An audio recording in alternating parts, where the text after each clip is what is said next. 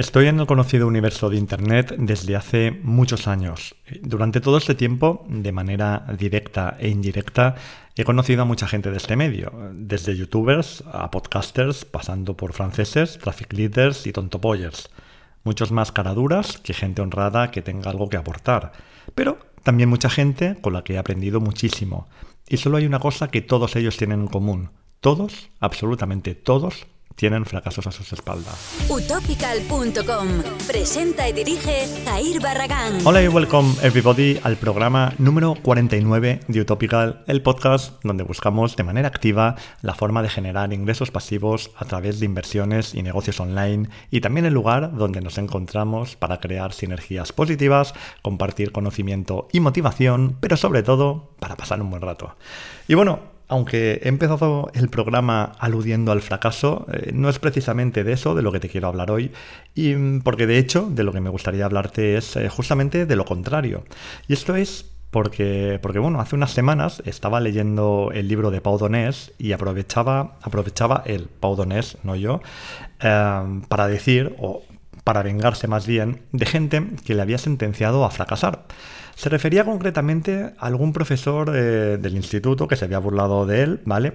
Y en estos momentos, mientras él escribía el libro, pues claro, él estaba escribiendo un libro desde una posición de éxito indudable, vaya, y claro, entendía que nadie habría sospechado en él eh, el éxito que tenía en la actualidad unos años atrás. Y este comentario también me recordó a una entrevista del grupo musical Estopa, a quienes también escuché en alguna ocasión lamentar cómo eh, también justamente algún profesor les había sentenciado eh, a ser unos desgraciados. Y luego, cuando la vida les fue bien, pues también, igual que Pau, pues aprovecharon para, para chulear un poquito. Bueno, por lo que sé de ambos casos, aunque para mí Pau diría que indudablemente juega una liga diferente a la de Estopa.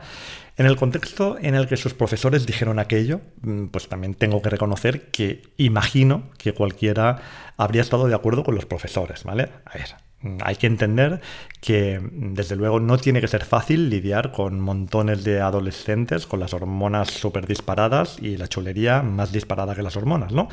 Pero claro, es que tampoco es fácil ser adolescente y un profesor esto debería saberlo y también debería saber tratarlo, eh, porque es que si no sabes tratar a un adolescente, quizá lo que tendrías que hacer, pues yo qué sé, es estar poniendo hamburguesas en un McDonald's, porque sentenciar y destruir es algo muy fácil y lo sabemos hacer todos, pero la obligación, bajo mi punto de vista, ¿eh? de un profesor es la de enseñar y también, por supuesto, la de inspirar.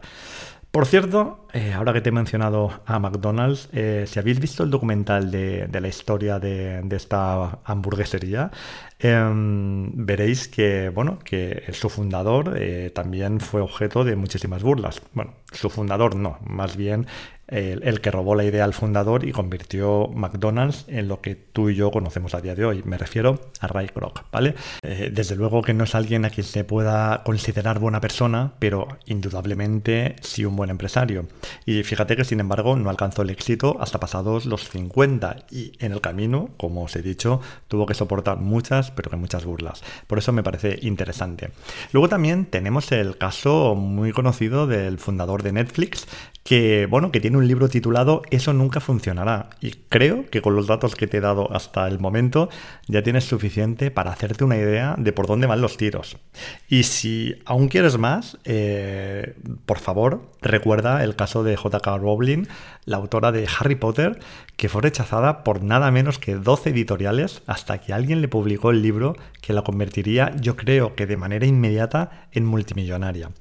Y bueno, y también por supuesto George Lucas, que para poder hacer Star Wars eh, fue una película que como sabéis muchos, me imagino, fue rechazada por varios estudios y, el productor tuvo que renunciar a su salario como, director a cambio de recibir solamente el 40% de las ganancias de la taquilla, bueno, solamente entre comillas, eh, amigos y amigas, y también negoció muy bien, eh, estuvo muy hábil eh, porque se quedó con los derechos del merchandising, con, con, todos, ¿no? Y bueno, eso fue un golpe maestro que nadie había sospechado, pero bueno, la jugada le salió más que redonda, ¿vale?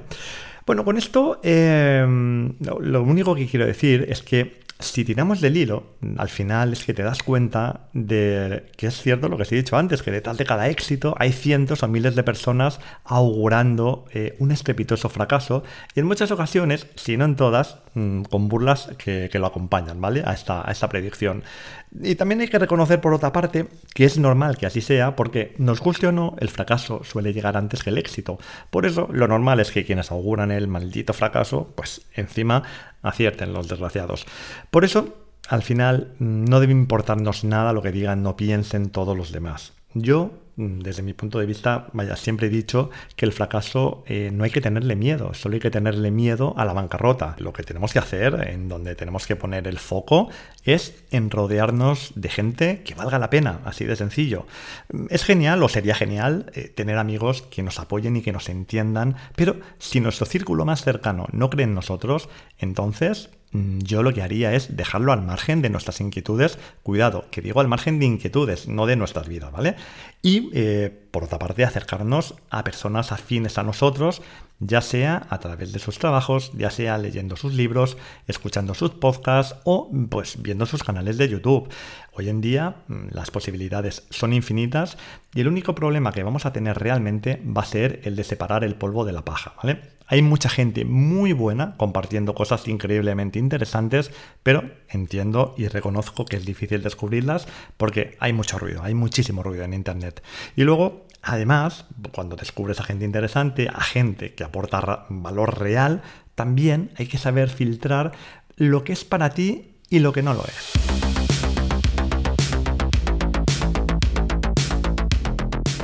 Mike Tyson se convirtió en uno de los boxeadores más mediáticos de la década de los 80 y 90 después de convertirse en campeón del mundo de los pesos pesados con tan solo 20 años.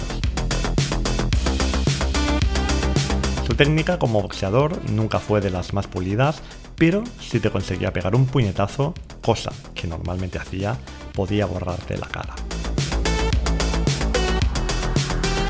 Como deportista es indudable que llegó a lo más alto, pasó de dejar el colegio a los 7 años porque se metían con él por gordo a disparar proyectiles en forma de puñetazos que podían noquear a un gorila cabreado. Mike Tyson fue un gran deportista, pero no de cualquier deporte, lo fue de boxeo.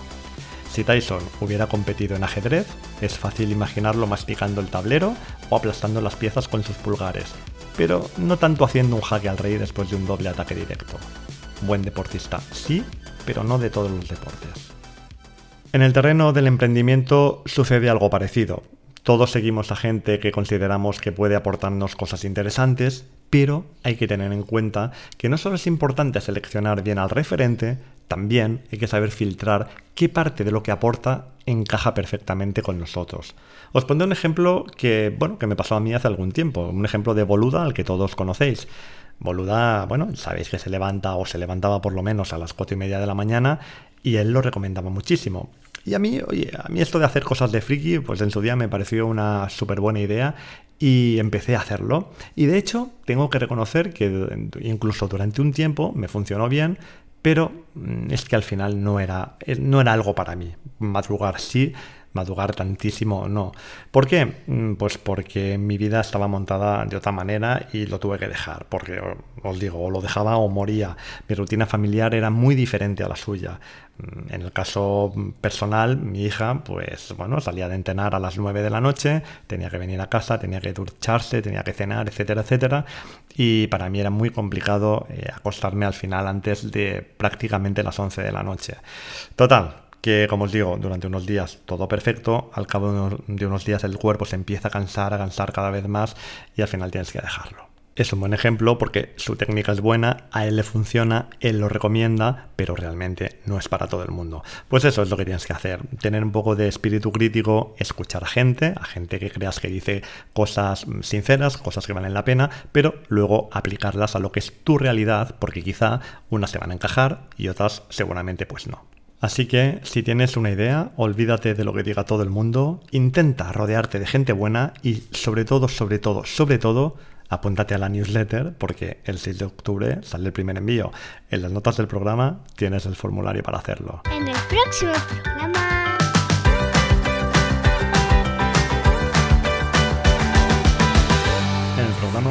pasada comentamos el caso de las adversidades de algunos de los más célebres empresarios o personalidades de los últimos tiempos.